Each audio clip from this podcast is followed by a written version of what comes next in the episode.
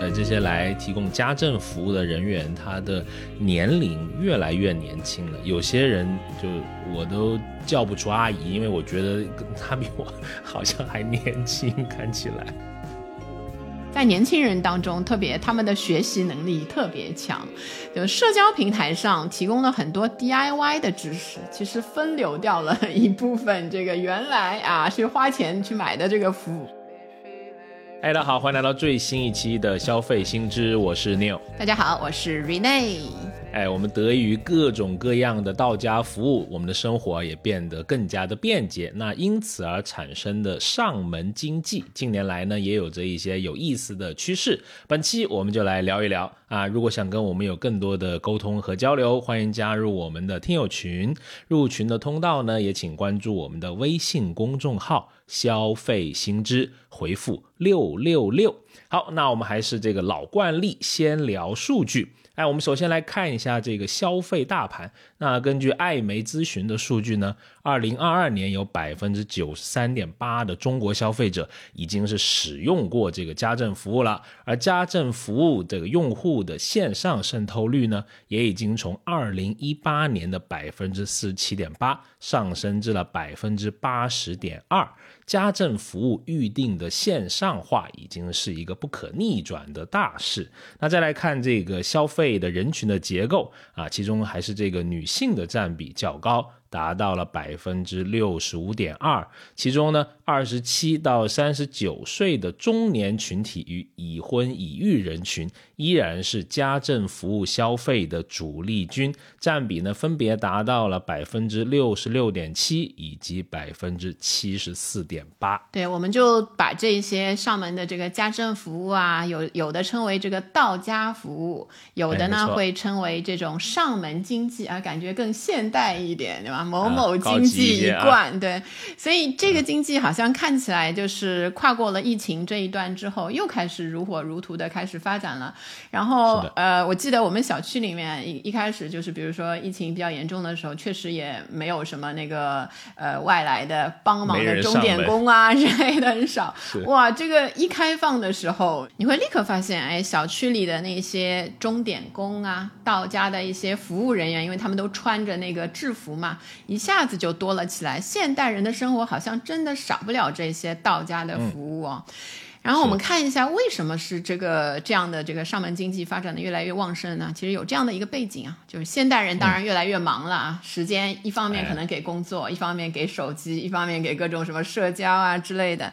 然后呢，家里的活儿越来越多了，就时间少了。但是比如说啊，我们看现在家里的那个电器啊。可能跟二十年前相比就多了很多啊，这些要修理呀、要清洁呀那些，然后还有呢，是因为这个一人户，我们的这个家庭规模在变小，一人户的家庭越来越多，这里面劳力肯定是变少了嘛，所以有四分之一的家庭是一人户的这个背景下面，当然他需要一些人来帮忙一些在家里的那一些那一些劳务的那一些活动。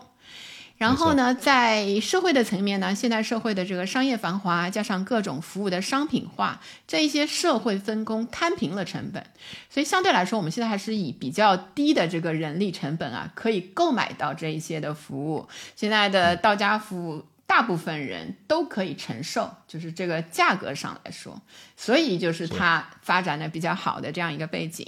就像我们最近也是在做一个二零二二到二零二三的一个跨年度的一个消费趋势的研究，我们会发现呢，这个居家消费的模式啊，已经渐渐的形成了，而且会在疫情之后延续一段时间。另外呢，我们对即时消费的那一些到家的服务的接受时间啊。慢慢的在统一，所以我们的研究当中发现，三十到六十分钟是一个最主要的，大部分人会觉得满意的那个到家商品的那个时间。是的，就要求是越来越快，对吧？哎，忍不住想抖一个机灵啊！那请问，你最希望谁上门呢？谁上门？对，哪种服务上门呢？我自己的话会希望，我我其实很希望有那个就是教你养花养植物的那一些人上门，嗯。哎呀，这个二十八公顷的花园得有人照顾呀，不容易。现在哎呀，就是都是养马的，你知道吗？味儿有点大。好，回来，回来，回来，把马牵回来了。把马牵回来啊！那不小弟呢？最想的那当然就是财神了啊！因为有一句歌叫“财神来到你家门”，对不对？好，明年春节的初五，我给你送一个。啊啊！我们这个机灵抖完啊，我们这个来做一下定义吧。那究竟什么叫这个？呃，道家的服务呢？嗯，我们笼统的讲，那就是上门的这些服务了。那大概率都是我们消费者通过一些手机啊，或者大部分是手机了，很少还有在用电脑还，有一些设备来这个线上的下单。那完成这个支付之后呢，商家端就派出呃他的服务人员到我们指定的一些地址提供服务，或者呢将这些商品通过即时物流配送的这些方式啊送达我们这个家的位置。那居住地是一个核心，服务人员呢提供持续一段时。间的啊服务的这种方式，那对我们消费者而言，优点那当然就是这个便利性了，对吧？三十到六十分钟。那缺点呢，就意味着你同时意味着你要雇佣呃陌生人进入到家里面，那有一些人就会担心他的隐私问题啊、安全问题啊啊，会成为一定的这个隐忧。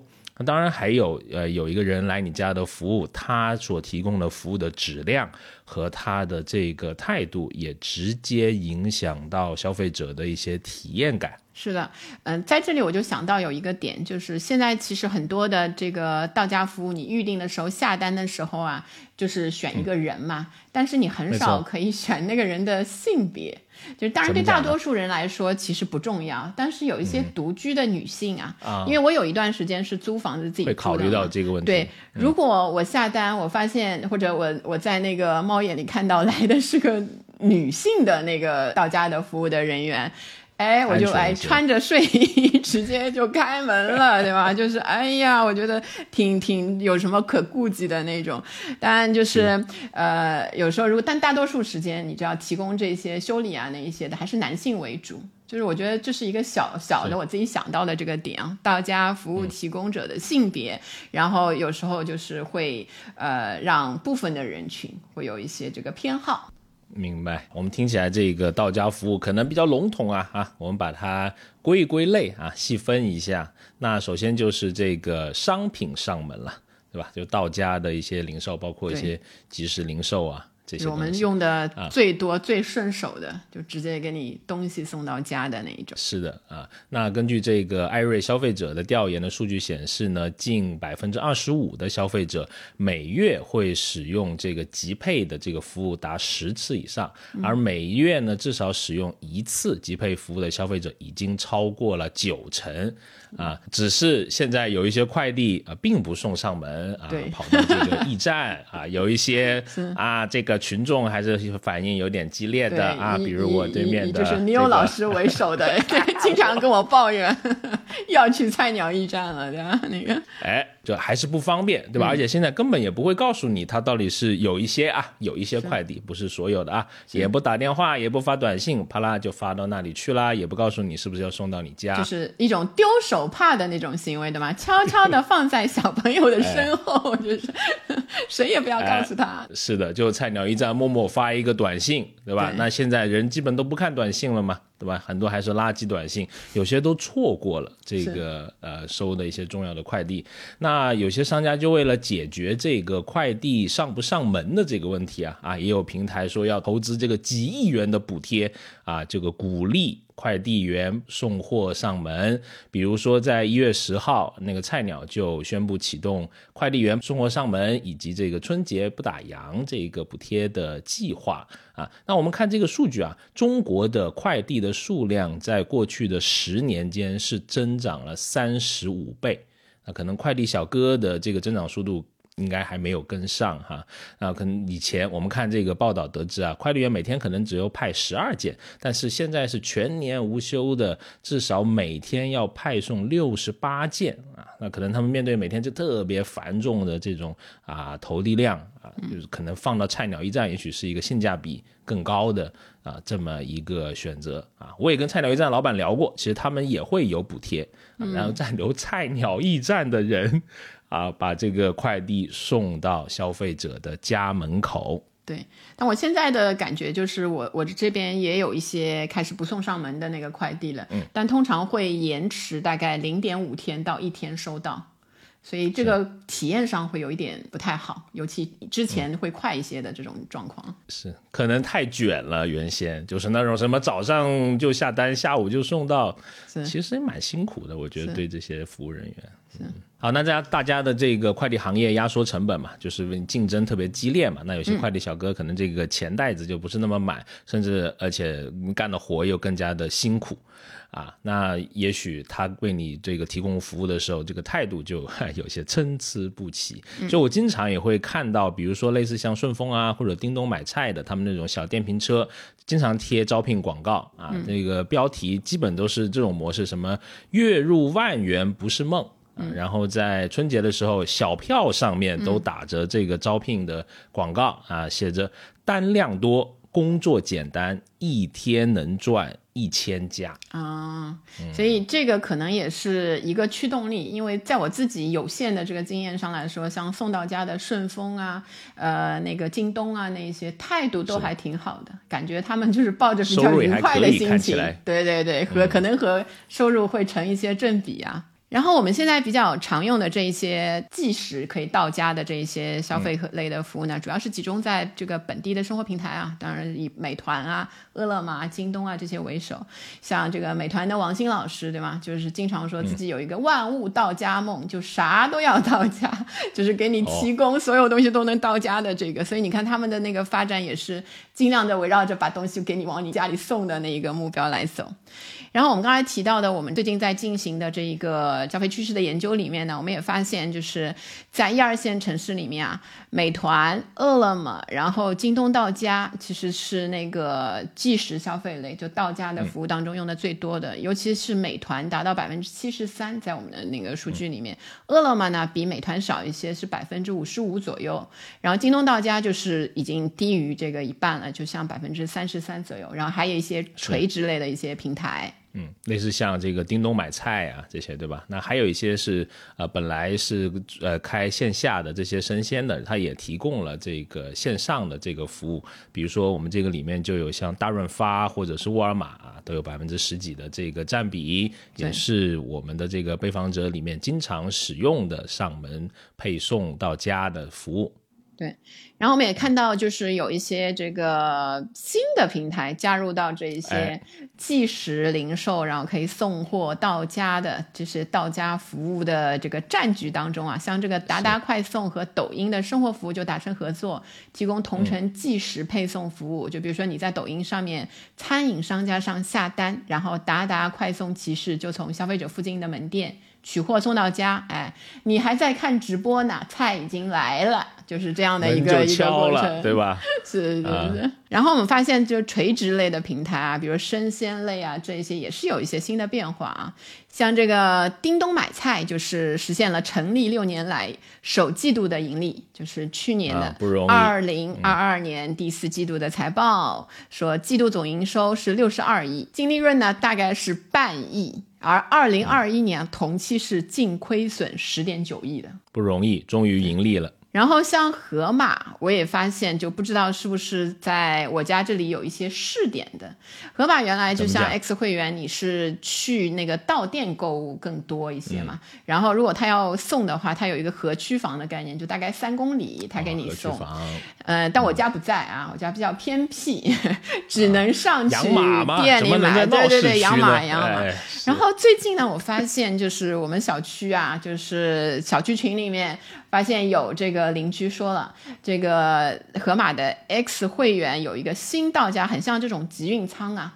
就你每周的有一天，比如说礼拜五，你可以在上面订，然后选择它这个提货点就在我们小区就开了，然后礼拜六会一起把这个东西给你送过来到家了。所以它也是在拓展它的这个服务的范围，在河区房之外，你也可以对吧？它的这个到家服务可以覆盖到更多的那个消费者。是那些团长又上岗了，对对对，又有了新的这个活儿啊，挺有意思的。那我们第二类呢，就是这个静态的服务了。那呃，直接服务的对象就是这个物体啊，东西，家里面的东西。那比如说呃，比较普遍的，比如说你的社区物业呀，对吧？打个电话就来给你修个灯啊啊这些的。当然，现在也有更多新的。这种呃方式的，比如说我之前就用过，在小程序里面找了一个这种到家的服务，就是系统派单的，能给你找附近的，就像个滴滴一样啊，就是修这个椅子坏了修修一下，还蛮方便的啊。他会立刻的就就过来，还是要约？比如说几天之后？呃，要就他师傅接单之后，就跟你先简单的这个电话沟通一下啊，然后你们都同意了，他就呃上门。啊，我也用过类似的，就是我在天猫之类的买灯的时候，它可以选那个附加的。之前照明还有你那期对对对对，加钱，然后就差不多也是 先给你，当然要加钱了。是 是。就是嗯，他其实也是把单发给就是附近的师傅，然后让他统一的，就是拿一条线路，这一天就在这这一个区域来装嘛。可选的服务我觉得挺好的，这个到家服务。然后我现在感觉就是维修类的服务啊，就是水比较深，不知道为什么，就是可能我也比较外行，就是对这个有时候呃，举个例子啊，我之前家里的有一个温控器坏了。然后呢，嗯，因为我们这里也有这种就是小区在在的这种区域型的这个家庭上门上门修修修弄弄的那个平台，我在上面就找了两个师傅报价，师傅一个报价八百，一个报价大概九百，啊，我觉得有点贵，因为其实就是一个小的温控器嘛，然后我就啊。计上心头，然后我就去查了这个这个温控器的品牌的这个哦这个代理，就是在这边他有一个电话，我想问问这个温控器到底是多少钱嘛，我就可以算他上门收了我多少钱。然后问了一下呢，这个大概是四百五还是五百？然后他说，嗯，就是那个那个就是区域的代理嘛，他说如果那个他哪天在附近，他就过来帮我装了。因为这个比较简单，他说没关系，我就你只要不急的话，我就到时候，然后我就选了这个区域代理，因为觉得他的东西肯定会是真的，然后他真的是一个比较年轻的感觉，是又在做代理，又在做一些这个呃实际的装的，对，总共就花了五百块钱，所以和我去那个平台上面找啊，其实还是相差的蛮多的。就后来就是觉得有一点水深，尤其有一些维修啊，很多人不理解、不了解里面的这一些复杂程度啊什么的话，就像那个上门做防水一样，那个是一个利润非常非常大的这样一个提供服务的一个一个。那怎么着？我们去弄一个公司呗，这个简单。你又你又又嗅到了这个商业的那个。是，先弄一马场啊，在那个马场里面肯定漏水的嘛，我们再弄一防水的公司。我这个马场是过不去了，是吗？不能再说了。是好，就除了维修之外，其实还有一个就是比较常用的，就清洁保养。家里的，比如说一个整体的清洁，还有一些个别的这些电器啊、家具啊、各种东西的这个清洁，所以你看很多这个保洁啊是这个家政服务的大头，然后那些就是保洁的那个广告语我都能背啊，就是通用的感觉，你也能知道那个。是的。六区四十项，一百零八细致服务标配，二十五家全能工具组，只为您提供七色保洁布。你这是恐恐怖片，恐怖片感觉。这么多颜色的抹布是蛮难搞的，感觉五 S 啊，什么 SOP 管理啊，就是非常高级的标准化。但实际上，就是我其实也用过几个平台嘛，就是都是打着这样的一个标准化的就是 slogan 的。但真的到家的时候，感觉差不多，不太标准，比较难标准化。主要我们家可能跟人就是每一家都是个性化的家庭嘛，就很难就是完全的实现这个。是，当然还可以洗一些别的了，对吧？什么？我还洗过鞋呢，啊，他也是，那不在不在家洗啊，两百双鞋确实家里没法洗，对。哎，是那得得弄一洗大型洗衣机，对吧？工业洗衣机要安排下。是啊，讲正经的，他就是顺丰来顺丰走，然后呢送到这个工厂，在淘宝上面买的，全程还给你记录啊，就对吧？我们鞋子比较尊贵嘛，对吧？那种限量版的，全程给你拍照啊，然后有监控啊，就说哎先生别着急，鞋子好好的。但是回来看到那个图片啊，有点糊，不知道为什么。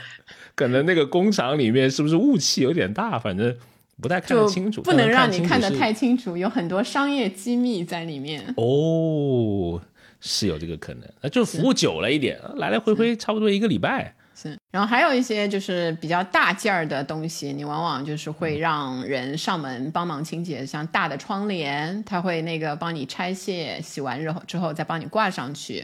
然后还有地毯这些东西，还有像很多的沙发布艺啊那些，到了时间，就是如果自己家里没有那个工具的话，都会让他们来洗。就现在的清洁保养啊，其实除了清洁之外，就弄干净之外，其实像疫情，因为提高了大家的这个卫生的那种意识杀菌，对，杀菌杀病毒。就以前我们只在装修后就除除这种甲醛啊什么上门服务，现在就是有一些需求对吧？除除尘螨啊，除除就是像那个之前阳了之后，就是有的家庭会请人来做一些消毒，怕有一些遗留的病菌啊那一些，其实都还是呃。新兴的一些需求。是的，还有一些那种大火，就是你也能弄，但是你要弄呢就非常麻烦，我都弄弄不了，就是懒，所以 那个我来给你总结，没有买那种专业的工具，人家那个除尘螨那种工业吸尘器超大，抖，就是懒，测谎仪非常平稳，大火主要是大火抽油烟机啊，比如说。对吧？这些都是可以自己干的，一般一米八以上的男性可以干。那个清洗空调，人家那个哇，那个好厉害，那个把那个喷上去，有高温消毒，什么水又给你引下来，而且那个师傅自己带梯子，自己带桶，还就就一个人骑辆电动车过来，我都觉得有点这个 安全隐患啊。但是你能看出来，他的作业是非常的标准化的。先先干嘛再干嘛，非常标准，然后还会大概跟你说啊，呃，小伙子，这个大概要搞多少时间，对吧？可能会产生噪音，又又怎么样，就还挺细致的。是这些清洗，我不知道你感觉价格怎么样？我有时候就是用完，我自己算一算，有点贵。我们两个是不是太那个？这个行业是好的，对对。就但就是后面就是用了一次，感觉消毒啊、什么清洁啊、什么，就第二年还是会连续消费，就很奇怪。第一年觉得很贵，那第二年哎看看这个报公众号什么都说，哎呀，这里面的细菌什么什么什么，还是会不由自主的就去消费一次，就这样的感觉啊。是的。然后除了你说的这些家里的大件儿，到家给你清洁啊、保养啊那些嘛，其实还有一个大件儿，就是现在也有到家的服务，就是车。就是私家车，私家车的到家服务呢，我就是被迫享受了一次，就是去年众所周知的，在车在家里停了时间过久，打不着了，对，电瓶电瓶要换了，所以我就认我就就是打电话就网上就是找了那个途虎附近的途虎过来帮我换的电瓶。啊，整个的过程挺愉快，挺好的，因为很快就换好了嘛。但那个时候就是生意好的不得了，就说那个预约要很久。就是这个，然后还是我还使用过一次车的大家服务，就是上门保养的。我不知道那个时候是那个呃，应该是保险送的，但是是有专门的平台是提供这种到家的那个换机油吗？还是怎么换机油啊？那一些当然不能把你的车就是升起来看底盘那一些。他呢是很有意思，他是开了一辆车来，然后呢所有的水啊什么的都是他那里面的。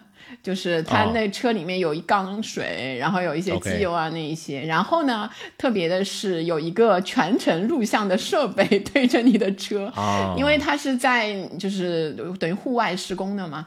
整个整体的，你可以在旁边看，当然就是你那个车主可以在旁边看。你不看的话呢，它整体的那个录像就是跟你那个洗鞋有异曲同工之妙，可以让你看到的啊。我帮你那个机油什么都换了，空滤啊之类的。对对对。然后价格上呢，我看我那一次因为是送的，价格上还还 OK，就是比你去 4S 店要便宜很多。就是那那样的一个服务。嗯，后面如果就是有有那个你觉得时间太紧啊什么，可能还是会用这个上门的这个保养。嗯，还有一个我看到就是。小区，我们小区的电动车的那个打着 logo 的车会上门，不知道是维修还是什么的。比如说像这个特斯拉，有一次就看着就是维修的小伙，然后开了一辆红色的特斯拉，打着大 logo 那种。然后还有那个蔚来也是。就不知道他们上门的这个，因为车好像能动，实际上也是可以去那个店里面那个保养的。这种到家的这个服务，是不是还有这个广告的作用？就让大家看啊，我们这个服务特别好啊什么的。可能人家是来安充电桩的 啊！不不不，这个我知道，已经看了很久了。可能更新充电桩，要么是嗯，可能是。当然还有一些别的品类了，比如说这个整理收纳，对吧？收纳师，哎，也是这两年一个蛮新兴的这么一个行业啊。感兴趣可以听我们之前七十九期那聊过一期跟这个收纳相关的这个节目啊。当然还跟这个家有关的啦，比如说那个装个修啊。对吧？比如说这个呃，搬个家呀，这些。对，搬家其实还是嗯，因为必须要到家的一个，对对对，大活了，这个 大活，超大活，两米三八的我也弄不了。哎，你上一次搬家的时候，我记得你跟我呃问那个，就是一些这个比较高价的，你知道高消费升级的搬家形式，后来有去试了吗？哎，就是那种，就是全程就是你家怎么样，对吧？原封不动包的好好的，到一个新的地方，很吸引人，那种很吸引人啊。算了一下这个价格啊，就不那么吸引人了，确实 有点贵。对吧？毕竟我两米三八嘛，还是有些体力的嘛，有些哈体力活也得干。嗯，就 没去消费，但是呢，也问了一些朋友，确实体验过啊，有些也打着所谓叫什么日式搬家的这种旗号，那体验的这个有的说好，也有说。啊，这种不好啊。那如果听友里面有体验过这种更加细致的升级版的搬家，也欢迎在这个评论区跟我们分享哈。那我上次用的就是一个某蓝色平台啊，蓝色动物平台啊，很知名 啊，它的搬家服务，我还特别去看了它的那个卡车，很有意思啊，上面写着一句话，叫做“中途不加价，全程不动手”。哦，所以后来确实没动手吗？没动手，没打起来，啊，就动脚了。说明什么呢？我就马上就觉得，我说在搬家这个生意里面，说明这个加价和这个有时候偷点小懒，可能是这个行业服务里面需要重点监督的，或者是说，嗯，不尽如人意的一个地方吧，也是这个消费者特别在意的这个点。对，就是就跟那个学车的广告，你知道一样，就是他的那个口号说，就是巴拉巴拉，绝不打骂学生。就是一样的，对，最大的问题跟你先规避掉，就是我们绝对不会出那个问题啊。然后我们说了这些静态的这些家政服务啊，就是当然就是有时候我们是消费者啊，有一些人，比如说就是有房子出租出去的，也会考虑在这个呃房租里面啊加上这一些清洁到家清洁的服务，就是往往有时候你加上那些服务的时候啊。有些那个租租客反而会喜欢，就是我这个本来可能三千块啊，你三千五每周给你打扫一次卫生，尤其是有一些分租的人会非常的就是欢迎，因为本来这个搞卫生什么，可能你很多年轻人都觉得嗯太吃力，然后没时间麻烦，然后有这些服务的话是一些增值性的服务。所以就是，其实租房族对这个到家服务的付费还是有自己的一些一些感受的。是我们那个研究里面，我记得有个被访者，他是住在自如吧，类似的这种呃租赁的这种平台里面提供的房子，呃，它就是那种充卡形式的，就可以一按按次买的，就跟去健身一样。对对对。但是呢，因为她是个女生，她会很考虑像你说的那个独居女性，她会考虑到这个安全性，所以她跟我们讲啊，她说就是。如果他每次来的是不一样的阿姨，他就会觉得这样的服务是更加安全的，这还挺有意思的。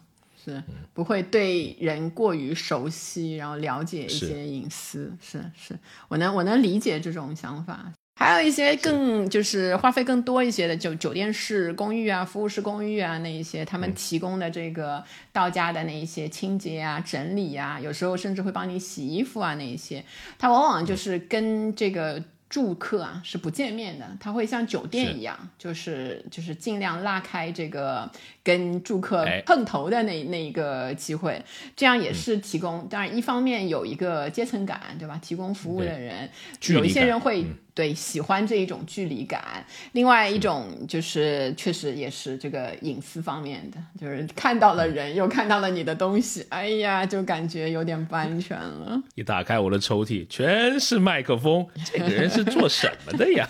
修麦克风的。对对对对对，中老年维修技师不容易啊！大家多支持着。对啊，那当然了，还有一个这个动态的这个服务，刚我们讲的静的，对吧？那动的是什么呢？就是这些能够动的东西了。什么东西？人是 啊，人动那个有人啊，也有这个宠物，对对，是挺多的。那比如说人，比如说有些婴儿啊，对吧？比如说有些在。特定时期的一些场景化的消费，比如说啊，刚生产完你要请这个月嫂啊，嗯啊，比如说家里面有老人啊，这可能不方便去洗澡啊，不方便理发呀，可能还要做一些日常护理啊，你要请一些护工啊，啊，这些都是蛮场景化的这种动态型的服务。然后这些动态服务其实前景看起来都挺好的，就对老人这这一个人群来说，中国老龄化的趋势非常明显，所以带来的中国家庭的这个老人啊，就包括还有就是儿童，就是虽然那个呃家庭的规模在变小嘛，当然还是二胎三胎的政策在不断的开放，他们将会成为未来到家服务行业的重要的增量市场。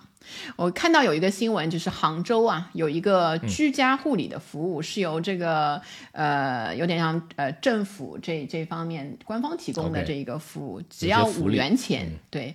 然后这个享受的这个老人呢，今年八十八岁，然后常年的卧床嘛，行动不便，所以这样的话，从二月一日开始，像他这样符合医保政策，然后又超过六十周岁以上的老人，就可以自付八块钱，然后。签约的病人只要五块钱就可以享受这种便民利民的这个居家护理服务，真的是就是意思意思收收一些费，然后国家帮你负担掉了出大部分很大的对对对一部分。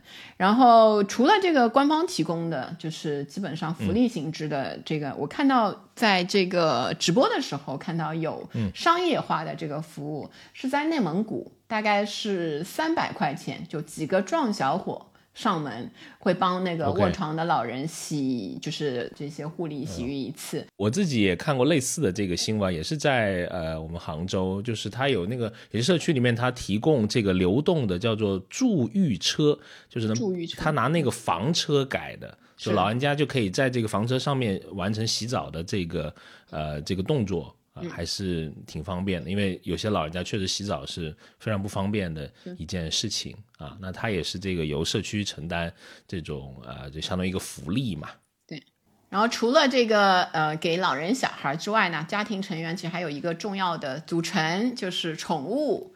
像春节的时候，对对对，像这个代喂宠物，就到家帮你喂宠物，或者平时帮你从家里把狗 领出来遛一下，再送回去。对，这些遛狗的服务也是挺流行的。是我们小区里面就有三家宠物店啊，这掐指一算，嗯，而且你知道，他有些人啊，就是他可能比较忙，他就也就忙到呢，就不能送他的家的这个宠物去洗澡。我在小区里面看了好几次了，有接送宠物洗澡的电瓶车，就挨家挨户接这些小猫小狗，那洗完澡又给您送回来，啊，就贴心服务啊，而且。我在昨天还特别好玩，我还拍了个照片。我在我们电梯间看到一个广告，标题叫“打工告示”啊，什么呢？我们这个这栋楼有一个高中生啊，萌发了这个打工的愿望，就说一天二十块钱能那个帮你照顾猫啊。他说他特别喜欢猫啊，就说你这个我肯定比那些宠物店照顾的要好，我有爱心呀。呃，希望呢可以帮助到更多独自在家的毛孩子。写毛孩子，这个还哎挺他们那个圈子里面会说的话。对，看来这个一个是提供确实到家服务的年龄层次越来越低了啊，高中生也加入了宠物这个到家服务的这个战团。啊，然后除了上面说的这一些，还有一些就是有时候会用到，比如说个个人护理，就上门美业，也是上门经济的一个比较新的一一个分支，像提供这个护肤啊、美发呀、按摩呀、美容呀，甚至有的就是我觉得是一个灰色地带啊，它提供一些简单的医美，像这个纹绣类的绣眉、纹眉呀那一些。啊。对，像这个美甲就是比较多的。像你如果在网上参加那个八八会员的话，他其实会送一次那个上门的这个美甲的服务，以前是有的。然后用过吗？我我就没约上，你知道吗？就是 我我观感不好，是因为就是完全没有给我机会来体会那个。呃说明这个会员的量很大呀。对对对，就是合离家嘛，对那一个应该也是阿里投资的吧？哎，你知道合离家其实有做家政的，就他也有也有和离家版的阿姨啊。对对对，同一个系统，而且很有意思。他对他那个广告里面的，我打引号啊，这个阿姨都显得很年轻，二十多岁，我们都应该叫妹妹，我觉得 是。而且比传统那些到家平台，我感觉就年轻一大截。他那个广告里面的这个形象，那可能也是不同平台要针对不同的这种年龄属性的用户，他这个广告的一种策略啊。是的，然后上门美业呢，其实，在。整个的疫情这个期间，啊还是被就相当于停滞了一段时间，因为上门这件事情变得有点困难了。所以这当中呢，有很多的人是一个是学会了一些技艺啊，比如说美甲这个技艺，对，你在网上可以买到一些半成品的甲片啊之类的，然后简单的一些加工，确实可以给自己就是 DIY 的美甲。然后还有一些按摩啊什么那一些的，可能会被这个产品产品给分流掉，就不知道在对对对，在这个整体恢复正常了之后啊，这些已经购买了这些产品的消费者们会重新回到到家服务的那那一条道上来嘛？是，嗯，还有一个很重要的类目就餐饮嘛，对吧？就是外卖的这个业务了。相信绝大部分人都体验过哈。那根据这个饿了么的总裁他之前的一个访问里面，他有说现在的这个本地即时订单的规模处于一个高复合增长的阶段。他预计他们在二零三零年的日订单笔数会突破三亿笔。哇，这还是一个挺大的这么一个数字哈。还有七年啊。然后，嗯，现在就是本地的，其实大家呃市场的崛起的两个主要方面的因素啊，一个是电子商务带来了消费需求的持续升级，然后技术的突破和供应链效率的整体提升。然后像这个外卖，就普通的外卖大家都叫过嘛，有一些大活儿，你 然后就是你是起码就是来两个外卖员要到你家的那种，就比如说海底捞。海底捞就到你家，是吧？是有一种故事叫隔壁邻居点了海底捞啊，啥故事？味儿哦，那个味儿对对对对对。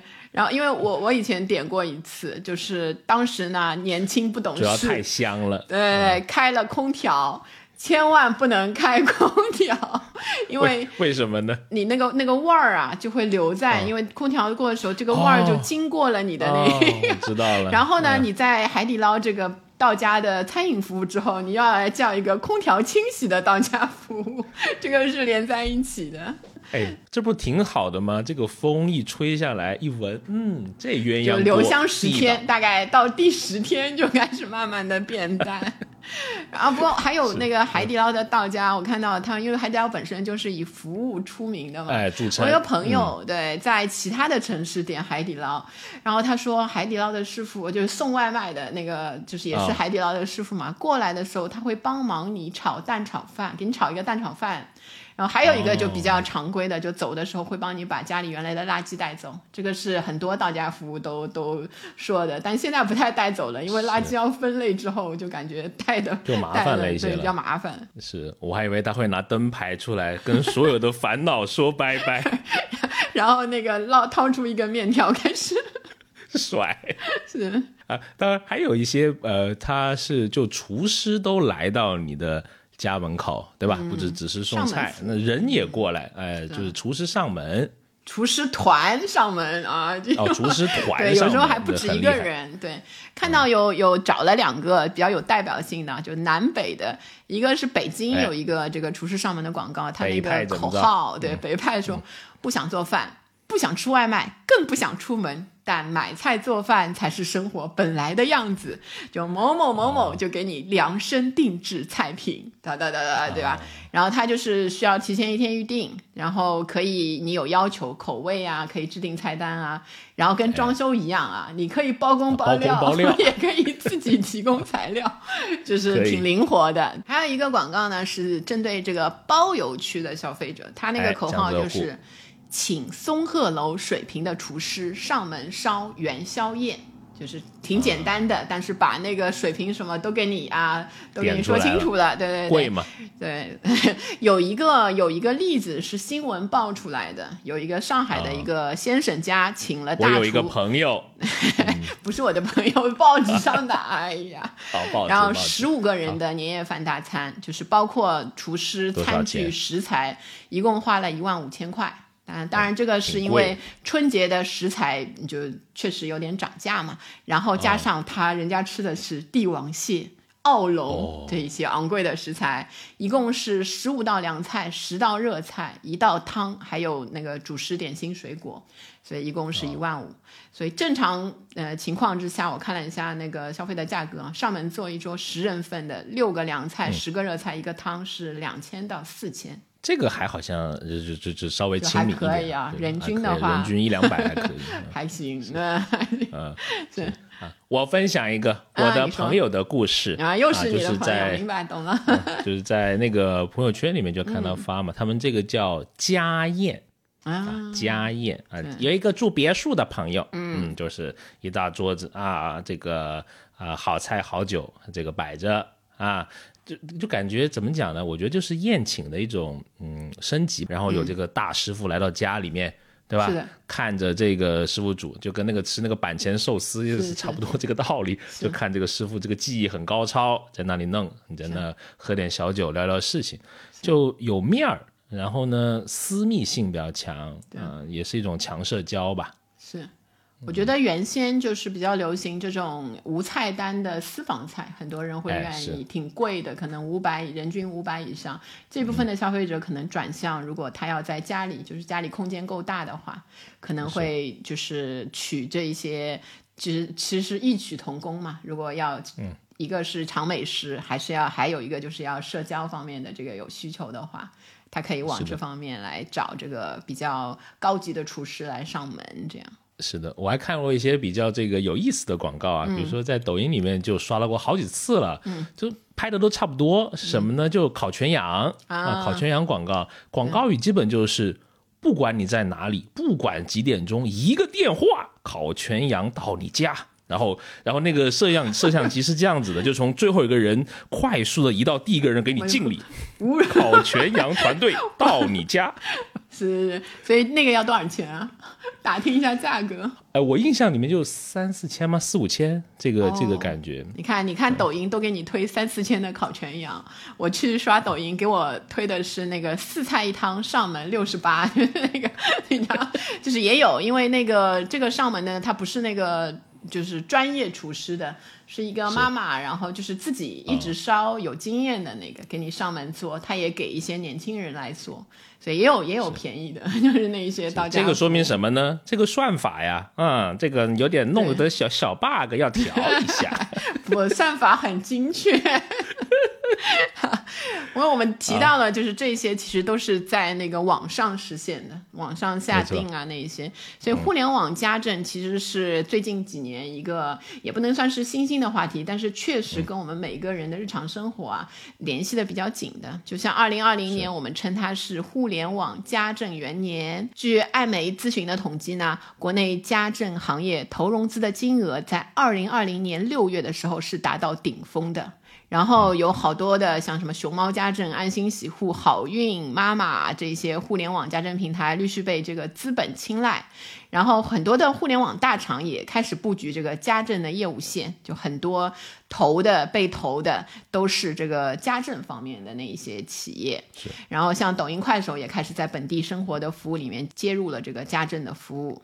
但是后来啊，互联网家政的潮水骤来骤去，对吗？好多的平台都这个关门啊、跑路啊，因为还涉及到一些预付预付费的那一些问题，对，是还上了社会新闻，对吧？没错。所以，嗯，看了一下，就是实际上家政行业这个普遍的毛利率是不高的，正常客单价经营下面呢，毛利率一般是百分之十。所以你看了好多高毛利的那个行业，觉得就真的是辛苦。钱的感觉，不如卖奶茶是吧？感觉卖奶茶有时候是负百分之五十，你 看那个不要好像是什么咸鱼里面什么几大行业对吗？是是是，嗯，好，然后那我们看这个互联网家政有两类的这个平台了，那一个就是这个叫做雇佣双方的这个资源信息结合的这种轻投入的这种平台。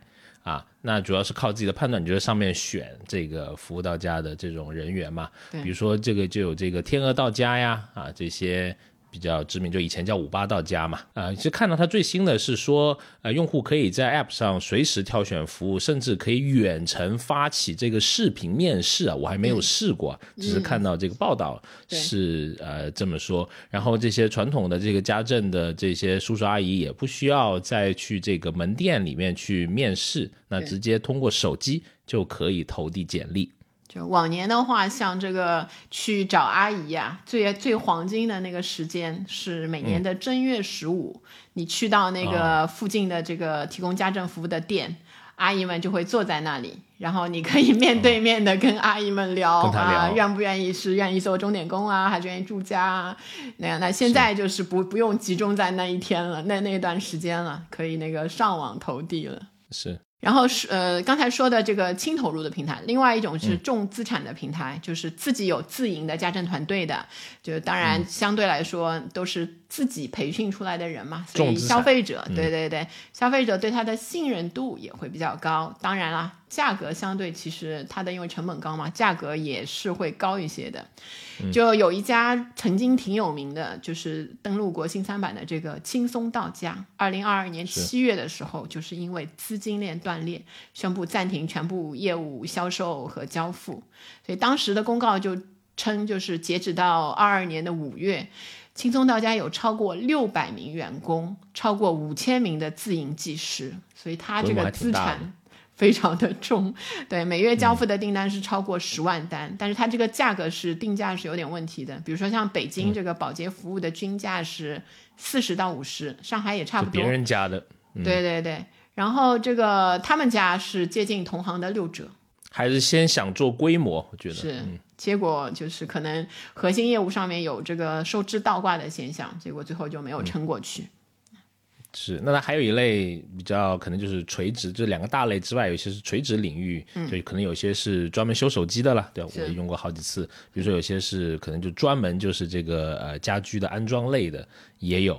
对，所以去这些平台的时候，你会觉得挺专业的。就是感觉上那些师傅好像单单也会接的，就是专科医院跟全科医院那种感觉，就感觉这个哦专门治这个病就是那种特别有经验的那个感觉。是，当然还有一些就是比较小众的这个道家类的服务了，对吧？我们绞尽脑汁想了一些啊，这个阅历有限啊，为您罗列一些。我自己能想到比较多的就是一些培训类的了，对对吧？特别是一些呃小朋友的这种。才艺的这种课，比如说钢琴啦、什么小提琴啦这些这些东西啊，反正我小区经常听到这些优美的音乐 传在我的耳朵里面。嗯，那最近发现一个好玩的是，很多小孩开始学写字啊，而且就把老师请到家里面来那个教写字啊。只后面小朋友上了小学之后才发现，为什么呢？这是因为学校里面现在对书写这个要求还是比较高的。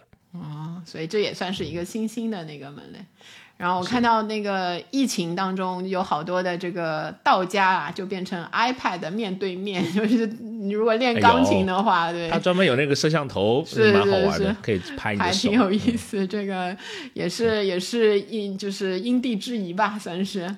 然后成人的话，如果道家的话，就包括像这个一些呃比较特殊的一些瑜瑜伽的老师会上来给你那个指导健身，有一些私教会上门，然后烘焙我看也是也是会有，对吗？就是道家指导。是，比如说有一些料理机嘛，对吧？他那个提供的一些服务，知道了。你家那个体验型的，你家那个一万多的那个，哎呀，人家是。不及你家那个那个马的腿毛，马场对对对，三匹马才能换一个那个料理器，这都什么马啊？啊，那还有一些更加精细了，对吧？就像你聊过的，你很怕的那个熊猫，对吧？人家其实。觉得还可以吧，就人家这个蛋糕上门，巨型人偶，蛋糕上门那个，对对对，蛋糕还凑合，还可以啊。然后还有我也看到一些，比如说一些，嗯，但是特定的区域的了，比如大家可以有一些打理花园呀，还可以给你上这个呃园艺课啊，就上园艺课的同时，哎，顺便再讲点风水，这个老师这个收入也还可以啊。就是看风水也是道家服务嘛，要到你家来看，所以也是一样，就是。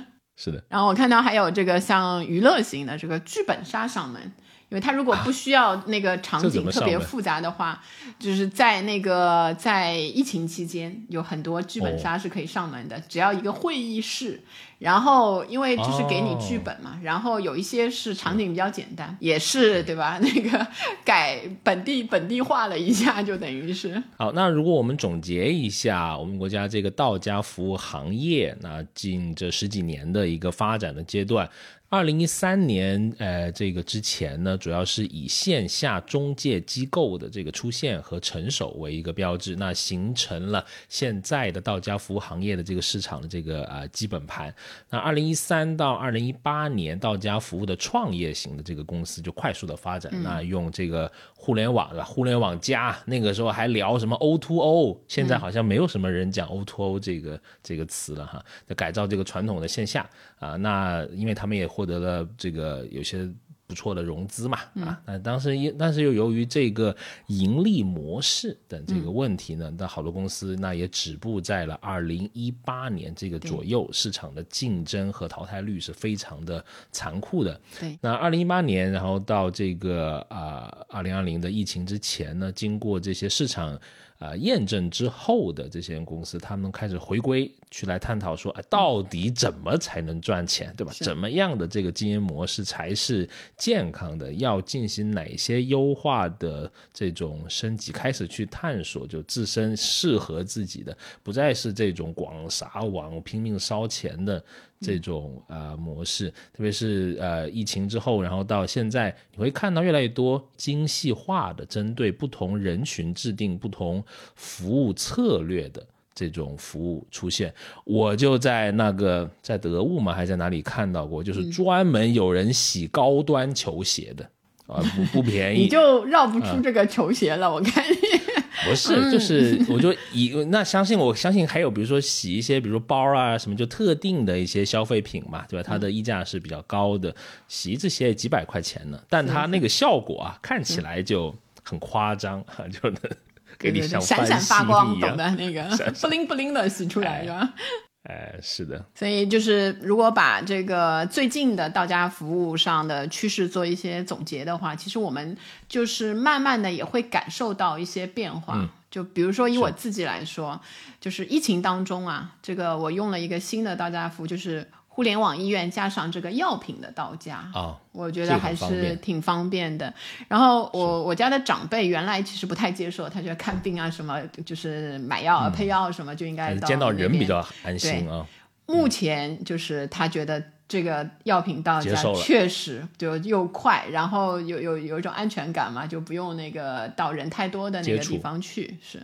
你呢？你有你有什么感觉吗？呃，就是我觉得这些就是平台的企业都很拼啊。比如我们刚刚说这个叮咚买菜已经盈利了，我见他那个配送时长啊，真的好好好长。嗯，晚上啊七八点嘞，你点个东西就还都蛮蛮及时的，能够嗯送过来，而且它的赔付。非常的及时，就偶尔有一些这个死鱼烂虾的，也是可以赔的啊。是我唯一我有个小经验，就是如果你说这个这个什么海鲜死了，呃，你是要拍个视频的啊，戳一下它，哎，死了，这个明白明白。瞎说我在假寐啊，前郎假寐盖诱敌。哎呀，你看这个文化的造诣就是那么深远。所以你看，就是疫情当中啊，新的这种品类呃的道家服务，就是被很多人的接受。然后还有大家对道家服务的这个体验的要求会更高了，就是感觉呃，你也可以说消费者变得更挑剔了，或者说消费者在帮助道家服务在提高他的这个服务体验，对吧？嗯，对，还有一个就是，我觉得真的就是，呃，这些来提供家政服务的人员，他的年龄越来越年轻了。有些人就我都。叫不出阿姨，因为我觉得她比我好像还年轻，看起来应该叫妹妹，可能会更适但是叫妹妹就感觉又太过于奇怪了，这个心理活动过于复杂了啊。哎，所以我现在统称都叫小，比如说，呃，我知道这个阿姨可能这个姓李，我就叫小李啊，他就叫我小倪，差不多就这味道。好，好。然后我们看到，就是实际上对这个阿姨的这个年龄啊，就所谓的这个提供家政服务的这个行业的年龄，还是有一些统计的啊。一般来说，从业者年龄在四十岁以下算年轻阿姨，就 是。然后有一个家政服务平台叫阿姨来了。推出了一个二零二二年家政阿姨的年鉴，它里面有一个数据，就是二零二二年新入职的阿姨当中呢，四十岁以下的年轻阿姨的占比是大概百分之十九点四，在二零一七年的时候，这个比例是百分之十一，所以五年之间，年轻阿姨的占比增长了百分之八点四。同样还有更小的，就是三十岁以下的这个阿姨，就真的是妹妹，对吧？占比也在慢慢的升高。尽管目前家政行业的主力军还是四十岁以上的妇女，但是年轻化的趋势明显。另外一个就是新入职的家政阿姨里面啊，学历在变高。虽然初中和以下学历的过半占比最大，但是高学历阿姨的占比有明显提升。就比如说中专到高中学历占比是百分之三十一点七。大专以上的学历占比百分之七点四，而且本科以上的占比达到了百分之三点九，创历史新高。所以以前还有一个就是，呃。趣谈说有一些阿姨可以过来帮忙，就是同时辅导一下孩子的功课，可能就是就是出于这方面的这一些考虑。是，那我还可以看到，就是代言人啊，他这种时代的这种更替，对吧？可能之前只是一个比较嗯勤劳的一个工作者的这么一个形象，可能后面就会请一些代言人啊，他是有品质生活的这种。呃，象征。那比如说，我们看到这个，在二零一六年的时候，这个是五八到家，当时还叫五八到家，他们就邀请了黄晓明和这 Angelababy 成为他们公司品牌的代言人。因为当时他这个品牌里面约百分之七十的用户呢，呃，为女性啊，他们希望通过这个美丽的代言人，能为平台能够进入步巩固年轻爱美女性群体的这么一个用户的粘性啊。有请一个男性代言人，那比如说他们有更多的洗车呀，什么这种维修啊业务啊，哎，通过男性的代言人也能够带来一些这种业务的美誉度的这种啊曝光。但是他在二零二零年的九月份之后呢，我就在那个电梯间里面看到啊改名了，改叫这个天鹅到家。虽然我不太知道天鹅到家为什么要取这个名字，好像天鹅跟这个。家政没没能怎么联系起来哈，但是看到他的这个代言人就变成了那个会跳舞的邓超，然后会跳舞的邓超，对，很激动的这个邓老，那个品质生活的象征，就看到邓老师就在那个视频里面就跳来跳去啊，旋转，不停的旋转，印象里面。天鹅的关系嘛，天鹅湖啊那一些，可能是这个意思啊。通了，我们的臆测，臆测啊，不不一定，臆测乱讲的啊，乱讲的啊，不负责任啊。那还看到我在那天间还看到，就是朱茵其实也代言过，他们后面去查了一下，就是在二零一七年的时候，她成为了这个好康在家首席品牌的这个形象这个大使哈。呃，而且很，我印象里面那个广告还写着“紫霞仙子”，哇，这个多么有年代感啊！是很多年轻人应该不认识了吧？我觉得这个这个抬头啊，但是他们会觉得当时他的用户符合他这个定位的用户是呃这个朱茵这个形象，对吧？很漂亮，而且气质呢是比较这种优雅的，而且家庭和睦。有这种品质化的这种生活啊，是跟他所倡导的这种什么品质生活啊，这种品牌理念是极为契合的。对。然后，嗯，这个是比较大的平台，因为他们愿意投入资金去找这个名人做代言人。大量的这个中小型的平台还是用阿姨的那种形象会比较多一些，就是业务很棒啊，这种形象让你安心，就是去去那个选这这一个平台来做服务。然后，呃，还有一个趋势呢，很有意思，就是在年轻人当中，特别他们的学习能力特别强，就社交平台上提供了很多 DIY 的知识，其实分流掉了 一部分这个原来啊是花钱去买的这个服务，有一些务实的年轻人就是自己就赚了这笔钱了，对吧？是，比如啊，我就知道啊，老师 有人已经举手了，哎，不不不，就比如你有老师就是。啊，我先说，客气什么？哎呀，说，我就是在小红书上嘛，啊，还是知乎啊，学会了修洗手池，那就是堵了嘛，啊，就知道怎么把那个塞子拔出来，还不容易的，对对，啊，要点这个技巧。嗯，是，我看这个通下水道啊，那一些，其实你去搜一下，就好多平台上面都有无数的这个，因为一个是要上门来弄嘛，就是你会觉得这个麻烦，对，很多人愿意自己买一点那个工具啊，那些那个药水啊什么的自己来搞。然后还有就是，我以前是试过这个手机换电池啊，就当然原来也不到家了，还没 Q 您呢，您就自爆了，来吧，特别厉害，我佩服。还有这个换主板，而且是换 iPhone 的电池。如果您尝试打开过它，你就发现里面有一层非常难搞的那个胶水啊，哎呦，要好细致啊，拿那个螺丝刀卷啊卷啊，吹风筒吹呀吹呀。手艺人不容易，我感觉你也看过那个视频，对吧？那然后就当然看过，后面觉得太麻烦了，还是请师傅来弄。哎呀，主要是手稳啊，在逃外科医生啊，感觉是。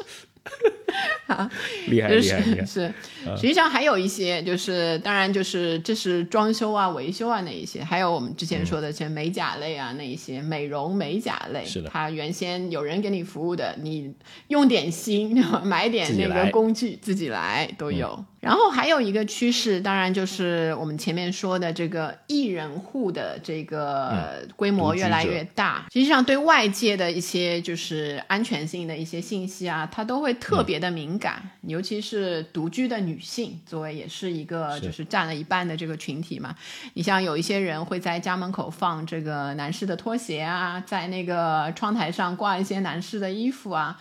就有时候到家服务的时候会在意性别啊，就是我刚才说的那那一些，你也不能说过于敏感，确实会有时候会担心，所以这这一批人群他在接受这个到家服务的时候，就希望对安全性有更高的要求，他可能愿意多花一点钱，找一个更可靠的平台来保障自己的这一些接受服务的过程。是，还有这个呃隐私的需求嘛？我们前面其实也是提了一下啊，我们这里可以再拎一下，就是有些消费者就喜欢每次都找这个新的这个呃服务的工作人员来到家服务，他会觉得这里更安心一些，就是不会对家里面这么了如指掌，是，对吧？酱油醋放哪儿都知道了，有时候他觉得 酱油很重要，是。是，呃，但有些人也就是没没没所谓，对吧？哎，我们找到一个数据啊，也是艾媒的，他就说百分之四十四点八的这个国内的消费者呢，会经常且连续的共用同样的这个家政人员来家里面啊，也也差不多一半啊。那看起来这个还是一半一半。另外的就超过一半，就是他是愿意就是无所谓或者他要换的那个。嗯，而且还有些人是不希望有这个住家阿姨的。对吧？就还是希望是大家的这个服务时长是一个有限的这么一个呃环境。那它这种数据里面就说呢，百分之四十六点七的中国消费者呢，他们只需要在白天在家服务，而不采用住家服务这种形式。对，所以还是大部分的人还是用这个钟点工的这种形式，而不是那个住家的这种保姆的那种那种方式在使用家政服务。好，今天我们也花了一点时间跟大家聊了一下这个上门经济到家服务的一些，一个是发展的过程阶段，然后现在的一些趋势，还有一些分类，你会发现现在呢，还是这个人人在给你提供这个服务。当然，也许啊，我在想，那个将来的趋势可能是机器在提供这些。我我们能看到这一天吗？尤其最近这个。AI 的 那一些新闻甚嚣尘上，就感觉一下子好像这个人工智能的发发展有了一个飞跃的感觉。那我们要念出 Chat GPT 这个关键词啊，就会检索到我们。哎，这倒是，我本来想不给他们做广告。人家不用做广告 啊，所以就是实际上像现在还是有，比如说无人车送送货上门啊，你当然就是对这个什么性别啊那一些的担忧就会就会少一些了。当然以后我觉得体验上会更好的话，就是机器当然有它的特点，然后如果是呃人来提供这个服务的话，其实体验上还是有更大的空间可以去提升。然后在这个同时，我们消费者也。会愿意花更多的钱去支付这一类的这个到家上门的这些服务。好，没错啊，总结的非常的精彩啊，不愧是家里面有那个 啊，不说了啊，高级，反正就是好。那我们本期节目呢，呃，就到这里啊。如果想跟我们有更多的这个交流和沟通，非常欢迎你加入我们的听友群啊。入群的通道呢，欢迎关注我们的微信公众号“消费新知”，回复六六六。当然也非常开心，如果你关注我们这个播客《消费新知》，每周跟你聊消费的新数据、新趋势，以及我们在消费者行为研究中的一些观察。好，那就期待能在下个周五继续与你在空中相遇。拜拜，拜拜。学而时习之，不亦说乎？下回见。